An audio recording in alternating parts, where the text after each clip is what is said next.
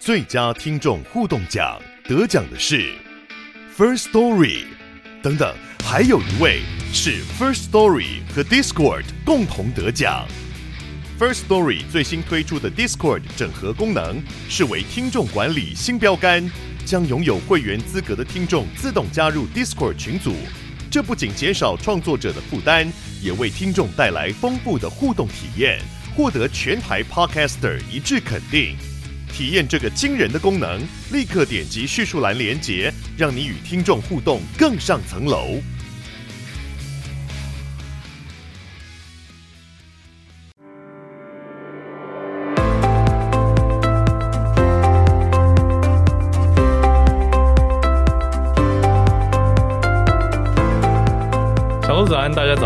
早安。哈喽，早安，大家早安。欢迎大家来到今天全球串联早安新闻的专题节目啦。早安，我们今天有一个来自鬼岛的早安的声音。鬼岛什么意思？鬼岛就是我们最爱的岛。那怎么叫它鬼岛？有的时候可以反讽，你知道，反讽也是这种艺术。还是有的时候这种亲切的称呼，亲切啦。还有，我觉得网友常常很有创意啊。我们不是很喜欢聊网友的留言吗？哦，对对。那网友有时候写说什么“鬼岛不意外啦”，那所以到底鬼岛多鬼，还有到底多厉害，怎样不意外？我们今天就直接邀请来鬼岛之音的共同创办人 Emily，欢迎你。Yeah.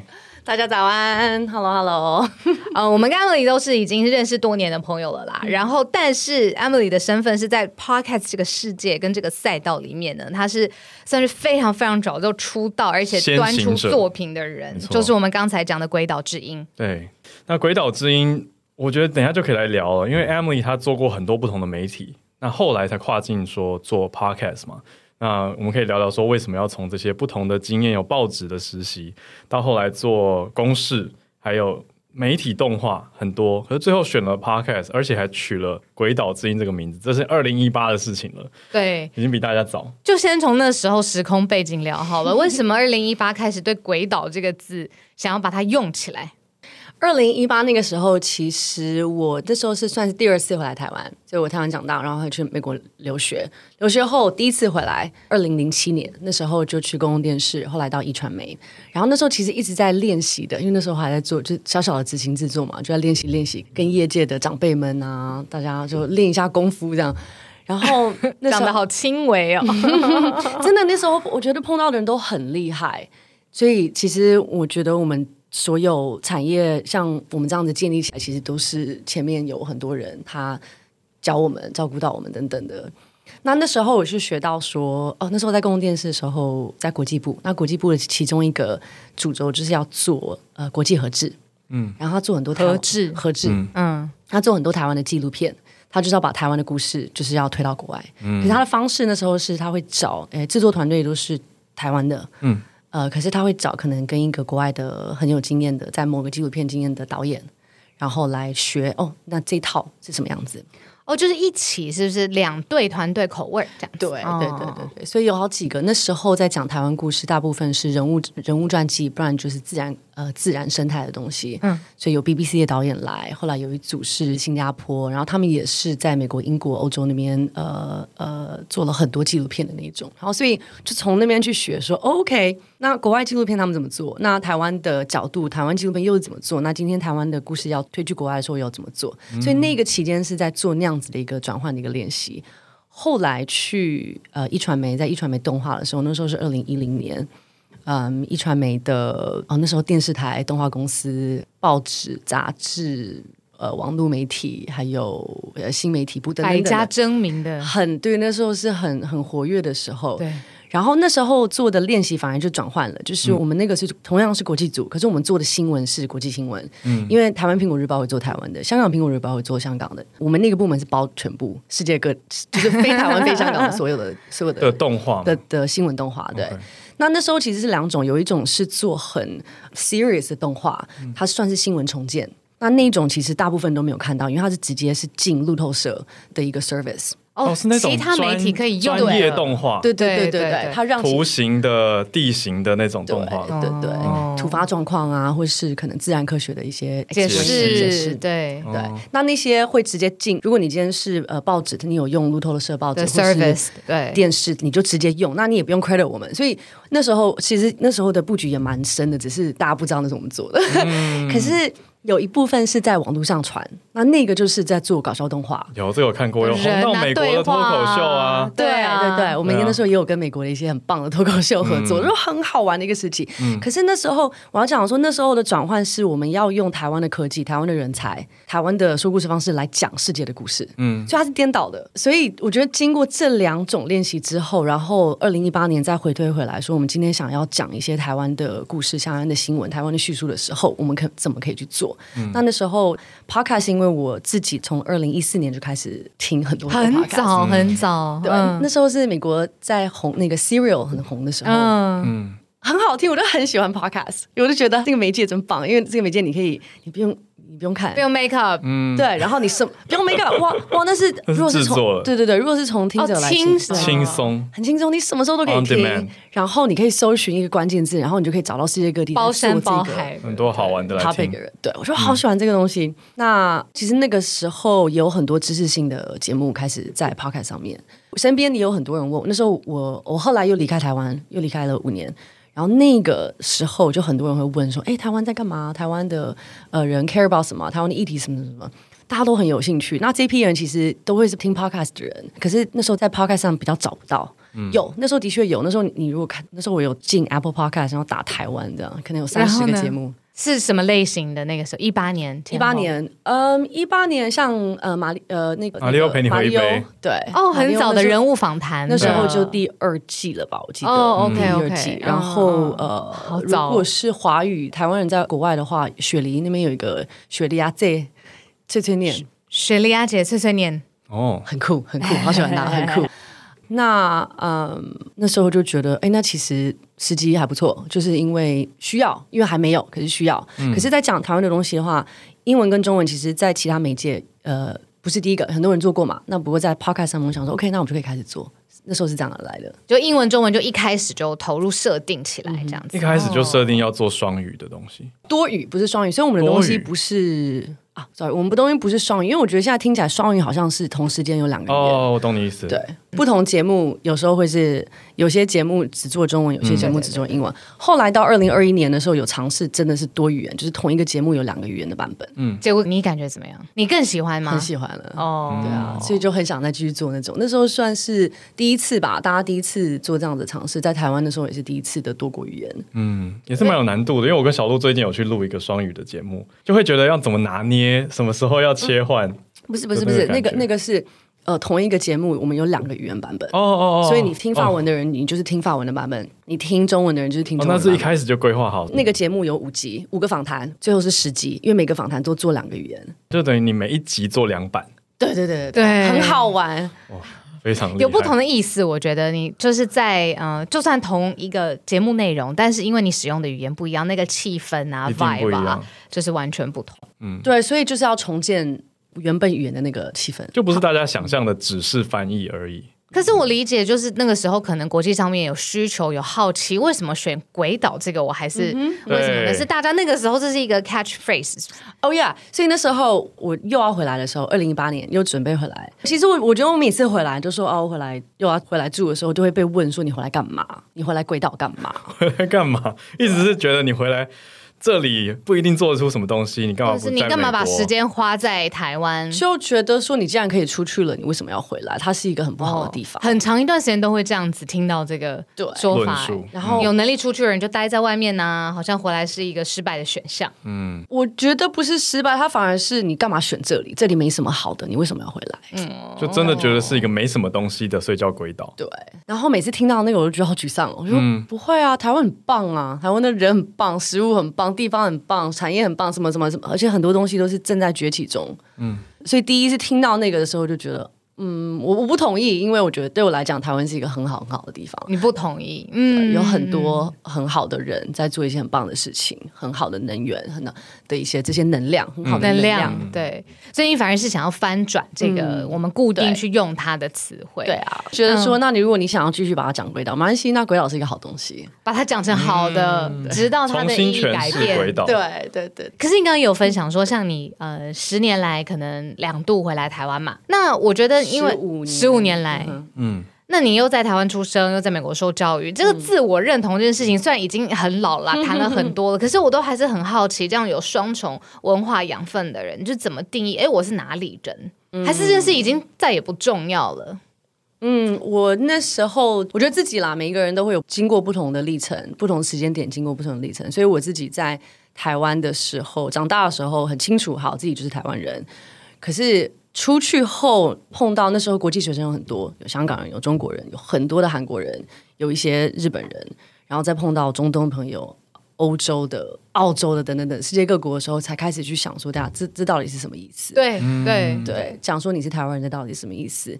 那或是再去看不同的群组，他们怎么去定义自己的群组，或是他们的自己群组跟跟跟彼此的关系？那时候就发现说，其实台湾人在那个时候九零年代的时候，比如说韩国人非常的团结，非常非常的团结，嗯、一直都是这样子的，还是很团结。嗯，对，呃，日本人不一定都是聚集在一起，可是他们的那个认同也是很强。对啊，很明显，对，哦，对是日本的圈子这样。对，然后日本的，嗯、呃。其实那时候还好，那时候不是日本圈子，反而是日本人。他跟那个时候我碰到的日本人跟世界其他的，他们的融入的非常非常好。哦、可是他们每一个人个性都非常的强，就是他们的强点和他们很呃做艺术的就很强，做体育的很强，做可他们很明确说专注的自己的特性是什么，嗯，很有趣。然后那香港、中国、台湾的话，那华语这区又怎么？跟彼此相处，就开始想一些这些事情。嗯、对，然后那时候，我觉得后来回来后，比如说像在台湾讲说你是台湾人，或者在国外讲说你是台湾人，又是不一样的意义，很不一样。对，所以就开始。你有遇到很激烈的小粉红吗？在国外的时候？呃，其实那个时候的中国学生比较少，嗯，那个时时候反而是台湾人自己会去压抑自己的身份。对，就是有一年，我记得我们学校那时候没有台湾学生会，嗯、那时候有一个 Chinese Students Association，哦，华就是大家接受用华人的对对对角度，然后好像香港我不记得有没有，我就想说在里面呢，那台湾 呃，那我们来一个台湾学生会好了，这样。那时候其实我们学校台湾人很多，中国人很少，那那个时候嘛，OK，九零末，结果有一个台湾的学长。就跟我讲说，你你你不要乱搞。然后他说，我们跟中国人，我们跟中国学生的气氛很好，不要乱搞。就觉得这样子好像反而是挑起了一个，为什么要有一个分支出去？好像它不属于 Chinese Association 这样子。就是本来 Chinese 好好的，干嘛弄一个 Taiwanese Student Association 的感觉？我觉得应该是我们自己那时候在台湾人自己的身份也也很也有多重。有些人觉得你自己是中国人，有些人觉得自己是台湾人。嗯、那在这样的情况下，其实。我们要出去再讲、再解释我们自己是谁的时候，其实还是要经过呃那时候变成说要经过一个群组的一个同意。嗯，嗯对。那我觉得现在比较没有这样子的情况了。那现在在国外的台湾人身份的认同其实是比较强，反而很强烈，然后也是被允许的。嗯，哇，对，有这个变化，其实。那他讲到被允许，这这好心酸哦，因为现在被允许，感觉是本来就是这个样子，嗯嗯、但在当初要自己表明，你说要经过群组的一个同意，然后还要征求允许才可以表明自己的认同，我觉得这样一路走来变化真的蛮大的。嗯、你去想这个差异的话，嗯，那有了鬼岛这个议题，我们回来了，已经回到鬼岛，然后创起来了鬼岛里面。你的官方介绍提了一个很有趣的词，说要来打造鬼岛的价值，让改变世界的能量扩散到全球。那鬼岛的价值是什么？我们要来打造它。呀，这个蛮有趣的，这个字我还我们还没有修正哈，因为我觉得这个想要做，因为二零一八的时候有两个，就算是两个 mission 啦，一个是要把多一点台湾的声音再打出去，因为那时候在英文媒介里面，其实台湾的能见度是非常非常非常的低的。嗯、那这几年，当然这七年内、八年内，其实改变非常非常的多，台湾的能见度是很好的，现在是很好的一个阶段，也不是完全都是负面的东西。嗯、不是，我想负面说不只是战争，不只是半导体等等的威胁什么的。嗯，当然那些也是很大一块，那些也是需要被关注到的，需要被讨论到的。可是还有其他很多的，现在是。大家对台湾的认识是多了很多，所以呃，现在是这样子。可是在那个时期是呃，在国际媒体里面，大家都是要去写中国的东西，因为习近平的崛起，习近平也要做这个做那个做这个做那个。我们这一辈最强的国际记者们都是去写中国，那台湾就被冷落掉。几乎大媒体我们讲，大家看到都派驻优先派北京啊，不是优先派，就是没有在台湾了，就是派北京，已经不是优先了，就是没有在台湾了。没有这个选项。对对对，那他们有时候需要的时候才会回来。那就顺便飞一下，特别报道，对啊，对，嗯。嗯，对，所以那时候想要在英文界里面要放多一点台湾的观点进去，那那是一个，另外一个是说在价值这上面有很多很棒的一些进步的 progressive 的自由的民主的这些价值，其实，而且这些它还在需要被放大，声音需要被放大，所以我们希望透过这个机会来做这些。然后，所以那时候选题的，比如说我们有做环境，我们有做性别，做女力，呃，有在做，呃，不算是医疗，它算是生死的一个关怀，嗯，有在做给新生代的，就是很多这些，它是跟着世界一起在发展的很。急迫性的社会价值。嗯，我觉得你刚刚提到 progressive 这个字很有趣，因为虽然都是比较进步的想法，比如说对拥抱自由、民主，呃，可以言论上面有空间，可是我觉得跟你的文化的根也很有关系。例如说，我觉得美国的 progressive 跟有台湾特色的 progressive 其实不太一样。你有这样子的感觉吗？这么说，你你讲的比喻，就像比如说，哎，什么有什么共产主义的市场经济，就是它。就算是市场开放，但它还是有这个共产的思想在里面。那对台湾来说，因为我们根深蒂固关心的议题不像是美国，比如说在堕胎啊、枪支啊，或者选举哦、捍卫自己方面这么有这样子的历史，所以台湾进步的思想，我觉得虽然是在很大的 progressive 的雨伞下面，但是有自己台湾的特色，比如说有台湾自己的故事、台湾自己的人，你会从这个角度去切入吗？嗯、um,，kind of，我我觉得你刚刚讲的像枪支的话，它是特别是美国的一个特例，所以它我不觉得这是在世界 progressive value 里面。那给大家的人身安全，sure，这个是这这个是必要的东西，哦、对，对，不要受伤害，对，对，对这种。嗯，um, 可是像一些大体的，像环境永续、女力、gender，现在也是非常的重要的，嗯嗯、等等的这些呃新生代的这些，然后还有或是给给弱势的。关怀的族群这些，你觉得是很普通的，非常非常非常普通的东西。OK，那我觉得这些还有另外一个是大麻，大麻也是，嗯，也是我们很注重的一个议题。这一些是普 universe 呃，这些怎么讲？普世对，谢谢，对 对对，普世的进步的价值，对啊。那可是比如说 gender 的话，呃，性别，这是一个现在大家全世界都在 fight 的东西。可是它可能它在每个地点。会有不一样的方式，或是不一样的题材，嗯、可是这个东西是大家都在看的，嗯，比如说类似是这样，所以这个时候就会有台湾的特色，嗯，对。可是它是跟着世界一起的一些价值，所以我们就说，我们现在是说是。Urgent social issues that Taiwan has in common with the world。嗯，嗯，其实跟社会是社会脉动啊，社会的方向是连接的。对对对。我为什么会问这一题？是因为我觉得要凸显价值这个比较抽象的东西，其实你需要有骨头之外，你需要血肉嘛，嗯、你需要人他在一个情境，哇，他什么时候发生了什么事情，所以他这样选择。这个时候就是考验你说故事、跟沟通、跟大家去想说，哎，这个价值其实是存在的。所以你特别也提出了一个字眼，叫做故事价值嘛。What does that mean? Yeah，这个应该是呃我在二零一九年的一个 TED Talk 的一个抓出来的东西。嗯我那时候要讲的其实是说我们在讲，比如说自己是谁。在讲自己呃相信的东西，自己有 conviction 的东西里面，其实有一部分是要知道 first 你自己是哪里来的，你自己的故事是什么。那这个东西是 make up who you are。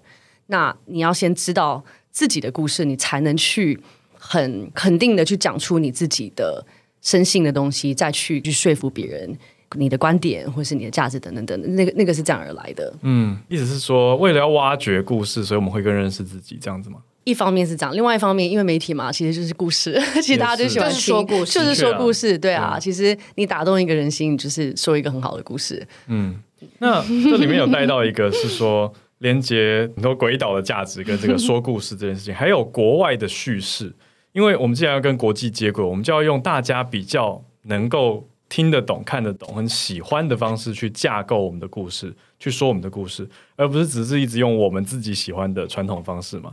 那我们自己的方式会有自己的受众，可是当你要讲给大家听的时候，这个是我们怎么可以去融合的？这个有点呼应到你刚刚讲到的经验里面，公式的经验、啊、国际合制，那也可以带到这样的事情会不会有冲突？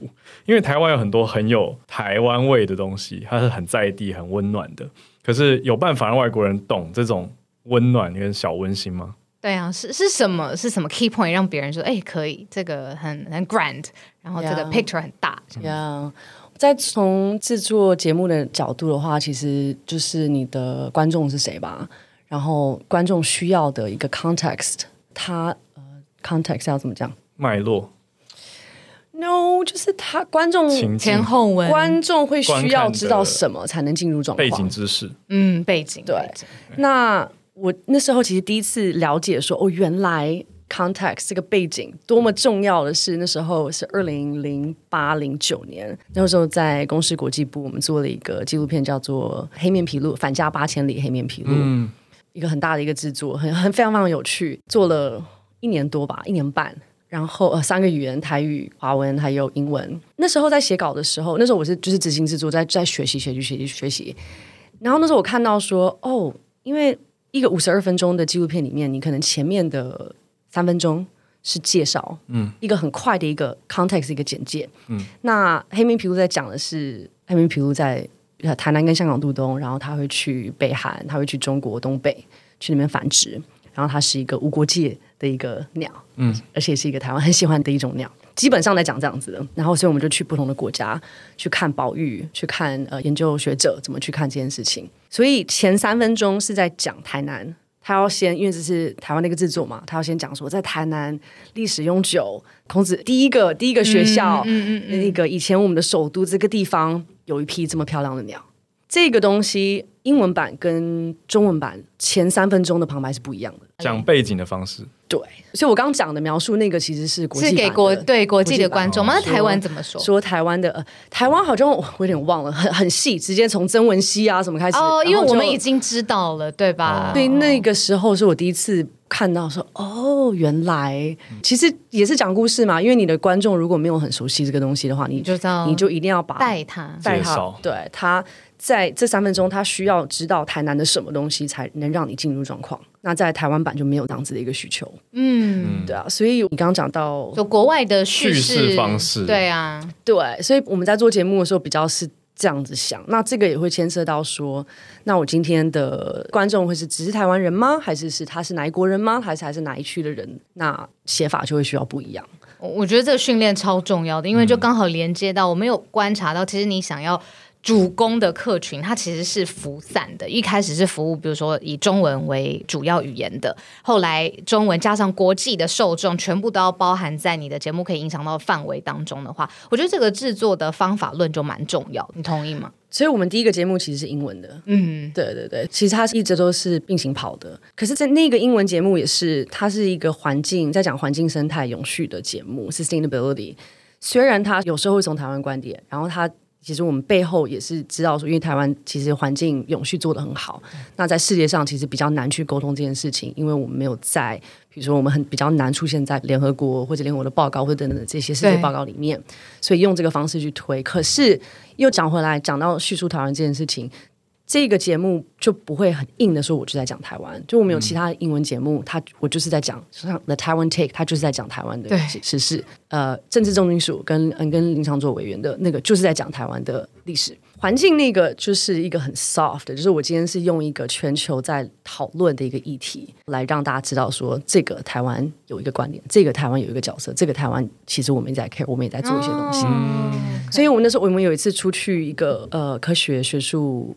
研讨会的时候，就有人有很，他就很困惑说：“等等，你是一个来自台湾的节目，嗯哼，可是你没有讲台湾，嗯嗯，所以你没有讲台湾，没有，他他们就会卡住了，对，卡住，他就觉得说，哎，好像。大部分应该就是这样子啊！你如果是在讲这样一个议题，你就是在讲台湾的环境嘛。我说没有，我们是跟世界在对话，可能我们在讲世界上的东西。那有时候我们会讲台湾，有时候可能是台湾做的很好，或是有一些比较需要被反省的地方。如果是用台湾来做 case study，OK，那很好。我们只是想要用这样的方式让台湾在。这个讨论话题里面再多多发生，可是他不一定每次就一定要讲台湾。嗯，可是很有趣，因为大家很在乎 where from 这件事情，就是你的出发点，大家就会预设你就是从这里当主轴，嗯、你应该要以这里为中心去出发去看，再把东西拉回来。那你们要怎么去定位？你们到底是哪里的节目，还是你们就是一个世界的节目？我觉得是世界啊，我们是 from 台湾没有错，可是它不是一个 Taiwanese show，嗯，right？Like 最近呃，我们跟台湾 Plus 有出一个叫做 Game Changers，嗯嗯，在访问三十个新生代有世界影响力的新生代。那这个锁定大部分是台湾人，也是因为我觉得这个地方很棒。我觉得台湾人有很多在做很棒的东西，可是每一集里面也不只是台湾人，他有在台湾工作的外，外国人、外地人，对，对外国人。嗯那这个虽然再次讲说，OK，它是 Game Changers in Taiwan，Emerging Leaders in Taiwan，but 可是其实台湾元素在节目里面，我我没有特别放进去。它只是展现说，我们有一批这些人很棒，OK，but、okay, they happen to be from Taiwan，或是 they happen to 住在台湾。嗯，他在那个节目，虽然他到最后的确是在推一个台湾的新生代的一些做的事情，这些人，可是他我。不是用很硬的方式在讲台湾一个怎样，台湾怎样，因为对一个国外来讲，他不会，你只是跟他讲说，哦，这是从哪个国家的人，那不是打动他的，那不是可以打动他的点。他打动他是这个人的故事，除非他在追的人是台湾人，他可能才会多了解台湾。Yeah, yeah, yeah, 有可能，那一般人就会觉得我要广一点，我想要知道有大的，可能跟他也有连接的议题。对，所以透过跟他连接的这个议题，或是透过那个受访者他自己。一个很好的一个故事，来让大家很喜欢他们，从透过喜欢他们来喜欢台湾。嗯，那刚从节目一开始访谈到现在，其实我们都在处理的是全球嘛？出现了普世的、普通的这种共同的 common 的交集。我们再把范围缩小一点点，从二零二一年底推出了一个来自五星的你嘛，这个。特别聚焦在中国跟两岸，可不可以跟我们想想那时候发生了什么事情？为什么要选这个热区，然后冲进去？这样 呀，来自五星的你是我们中国议题的 podcast，蛮有趣的。是因为我第二次回来台湾之前，就二零一八回来台湾之前，之前那时候是住中国的，然后那时候看到外媒们、哦、多么的很喜欢写中国，我就很抗拒这件事情。我说我不想再去写中国，因为我们要要讲的是台湾，所以后来花了很久时间才说。Actually，的确有一个讲中国的一个观点是我想要带出来的东西，所以其实也花了一点时间去找到底我们鬼岛之音要讲中国议题应该是用什么方式去讲，我们的角度会是什么？嗯、所以那个拿捏了一个阵子。那它的来龙去脉就是透过我那时候在中国看到的一些东西，或是想到的一些东西。反省过的一些东西，后来才去形成的。所以第一季那时候，我们其实要回答一个很简单的问题，就是到底什么是中国？那那个是非常难的一件事情，对，特别难，因为每一个人。可是难点就是这样子，就是它好多好多不同的层面，然后每一个去过中国的人都会跟你讲说它是不一样的东西。所以在那个时期，在准备的时候，应该二零二零。所以你怎么去了解中国？哇，那你要先去了解有这么多不一样的观点。嗯，所以那个时候有非常反极权的，他曾经是 activist，天安门的 activist，或者是到比较年轻一辈的 activist，他也有是非常 for 中国的，在中国的台商跟台干，他们是非常喜欢那个体制。那个的确也是我那时候在中国听到的，很多台湾人是的确是这样的讲，他在那个体制下，他得到非常多的东西，他觉得市场很大，很多机会。对，因为他那时候去的，他是要找市场，他要是找这些机会，所以他非常的开心。嗯、那那里也是他的一个事实，嗯，所以也不能否认这件事情。然后有看到马来西亚又是怎么想，那香港、吐蕃、台湾等等的，所以那个时候是要去回答这么简单。就是我们今天要来看中国的话，有这么多层面需要去想。那后来在制作过程中，刚好是香港国家安全法正在发生的时候，所以后来很多人都反映这件事情，就是其实。他们的生活正在被改变中，因为国安法。嗯，嗯，后来到第二季的时候，过了两年了，我们在筹备的时候，二零二二年开始筹备，那那时候中国在世界上的影响力又是不一样的，对，所以我们想要在。更深的去看中国影响力，因为它在华语区，它的影响力就是非常复杂的层面。嗯、那它在其他区是怎么样子影响到各国的政治政策或者是它的文化？那那时候选择去欧洲，因为其实我们对美国或是澳洲的确，我们对英语系国家是比较了解的，它的中国影响力是比较了解一点的。可是欧洲好复杂，好多，嗯、因为每个国家每个地区又有不同的自己的挑战。对。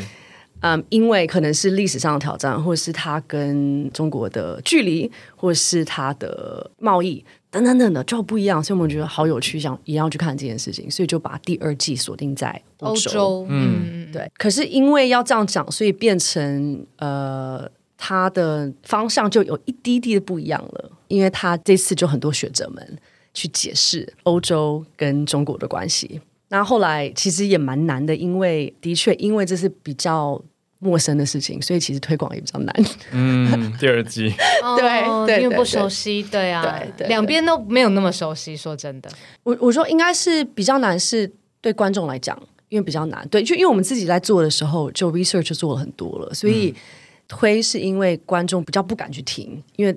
那个怕陌生，太陌生了。对、嗯、对，所以那也是蛮有趣的一点。嗯，嗯不过两季的来宾选择就蛮不一样的。像第一季，其实我觉得我刚刚听到很多是从大家的中国经验，你会听到一个万花筒，就是不同人看到中国的一个临近的面相。嗯、可是到第二季就比较深入的去做分析跟解析，是不是这也是一个有一点？可是那也不是故意的，因为第二批人也都是有。中国经有中国经验的人，哦、对，就连学者们他们也是有中国经验。嗯、这些学者们都讲的非常流利的华语，嗯、他们都在中国读过书，嗯、也有在台湾读过书。嗯、他们一生的职业的学术界的研究就是在讲中国。嗯，那嗯，所以有一半是学者们，有另外一半是可能离开中国的中国人。嗯嗯，那其实也不一定，有一些像有一集是他是一个他在。中国读书读了好久，好多年了，博士班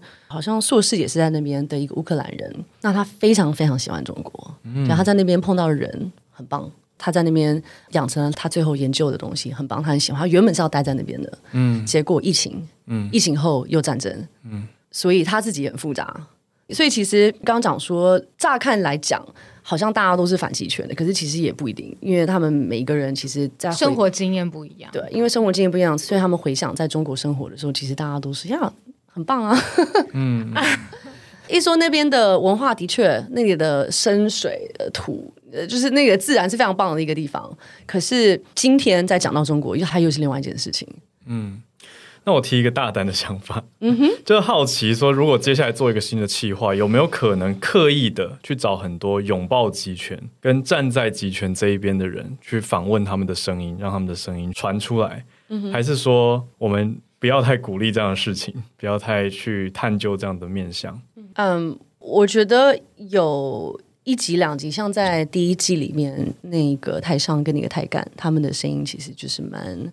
偏向支持方，对，就是支持，就是支持的。对，嗯，嗯，我那时候觉得他们那几集一定要被听到，是因为他们的论述点是什么？嗯，我觉得很重要，去了解他们为什么很喜欢这个，是有一个背景的，为什么很支持这个。那如果今天是要去找全部呃支持集权的话，跟习近平的，我觉得会是，我觉得会思考的是为什么要做这个节目，就我们要得到的，我们要达到的用意是什么？嗯嗯嗯，那再去回推说，如果要这样做，要怎么做？嗯，这不能只是一个让他们去发生发生的一个平台，因为集权是多么破坏人类的一件事情，所以为什么要给他这样的平台？嗯，要的话，我们希望得到的是什么？我们希望了解到的是什么？我们希望我们在从中能到学到的教训会是什么？嗯嗯，再去推下去。嗯，我刚会有这个大胆的想法，是因为我自己曾经在 Clubhouse 上面进过一个所谓新疆房。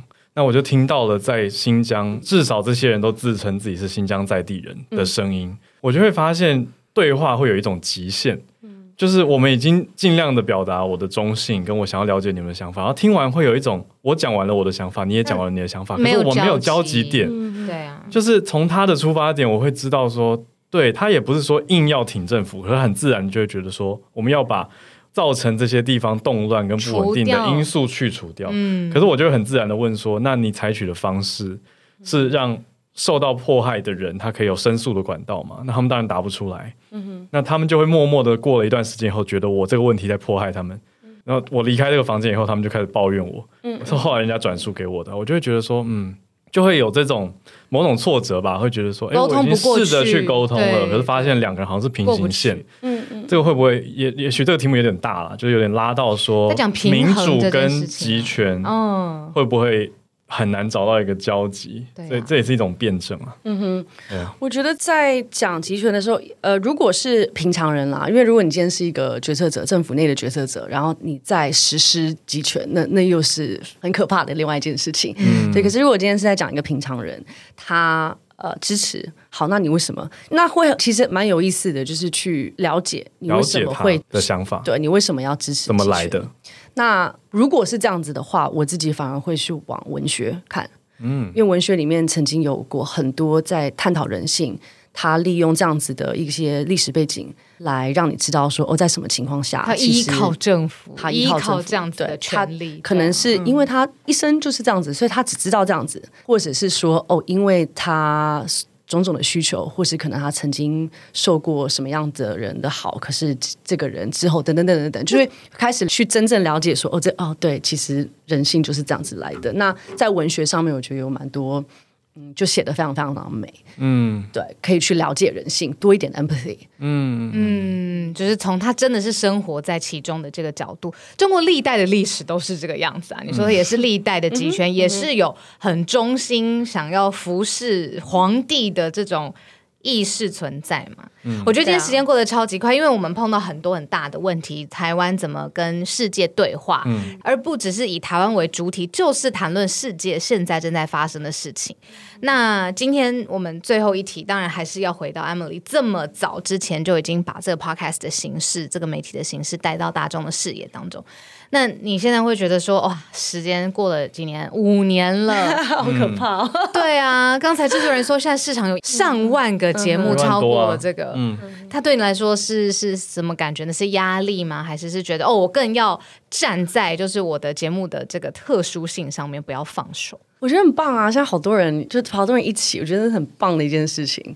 而且现在节目的种类就很不一样，有新闻了，有给小朋友的，有。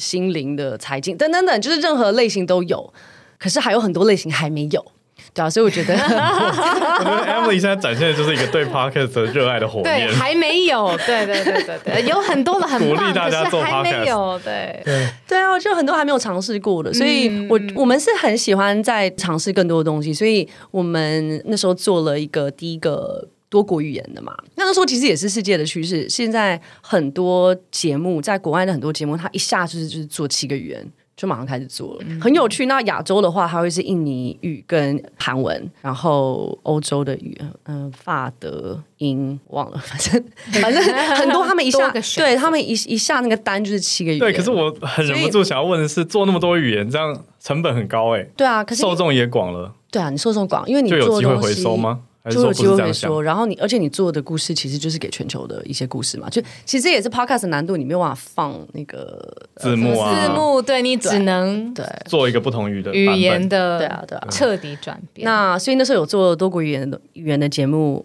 也尝试过纪录片，对。比如说互动的，我们还没有尝试，或是科幻片的，或是互动的 podcast，Yeah，Why not？可以吗？Why not？你说同时，比如说有什么 feature 是别人可以，比如投票啊、留言啊 Maybe. 这种吗？Yeah，结合一些不同的媒体，还是说科幻的东西对啊，科幻就很多可以很有趣的东西，比如前几年呃有一个他是做给行销的啦的一个 podcast。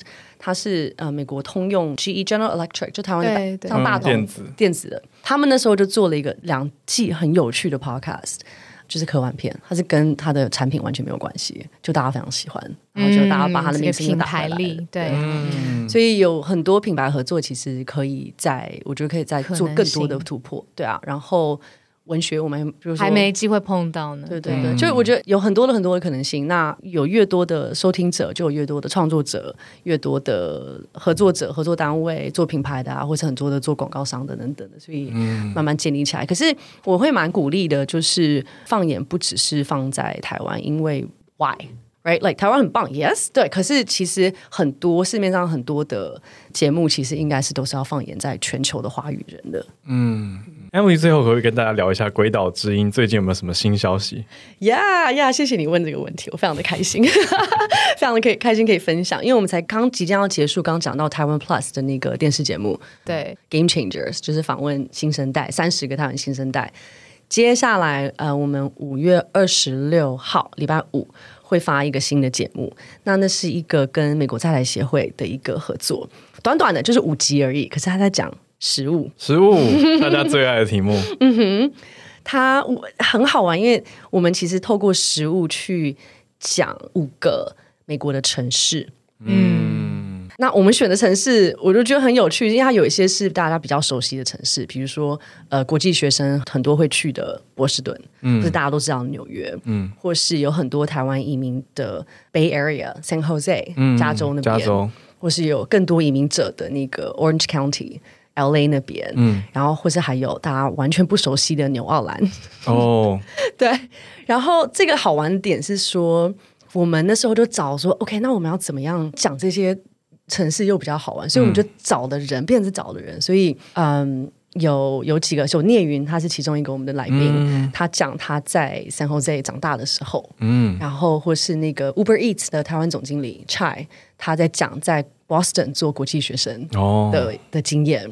然后有 Twitch 的共同创办人 Kevin，他其实是 New Orleans 纽奥良的人，哦，所以他这一集我们完全没有问他科技，完全没有问他 Twitch，就在讲。他接受过最特别的访问，聊食物，对，聊食物，聊他的城市，嗯、他他很爱的他的家乡，嗯、他的城那个 New Orleans 的食物啊，的音乐啊的文化，嗯、然后他们会跟我们讲说，然后他们最喜欢那个城市哪里，所以到最后会有一个地图，嗯，对啊，等等的，所以呃，蛮好玩的，蛮好玩的，然后每一集就是。美国 H 是 AIT 的的官员来做访谈，然后他们哦，因为他们的其实你知道做 diplomat，他们就是很会讲话，很会讲话，很会呃对话，嗯、所以他们做主持人很有趣，对，嗯，呀 呀，是蛮特别的一个节目，嗯，Wow 对啊，他会叫做就是叫 AIT Podcast。哦、oh，OK，就是 AIT Podcast，很期待，很期待大家来听。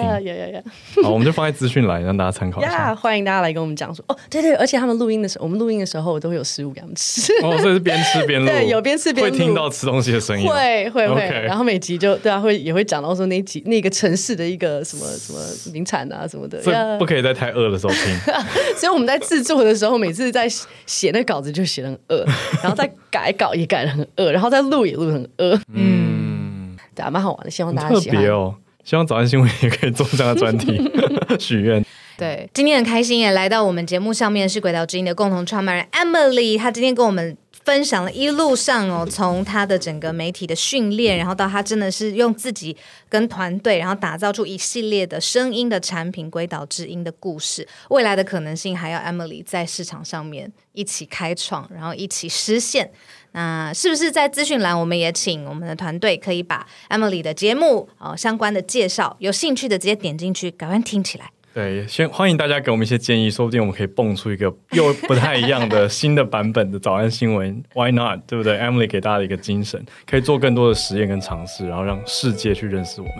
很谢谢 Emily 今天来我们节目，谢谢小鹿，谢谢浩儿，谢谢。谢谢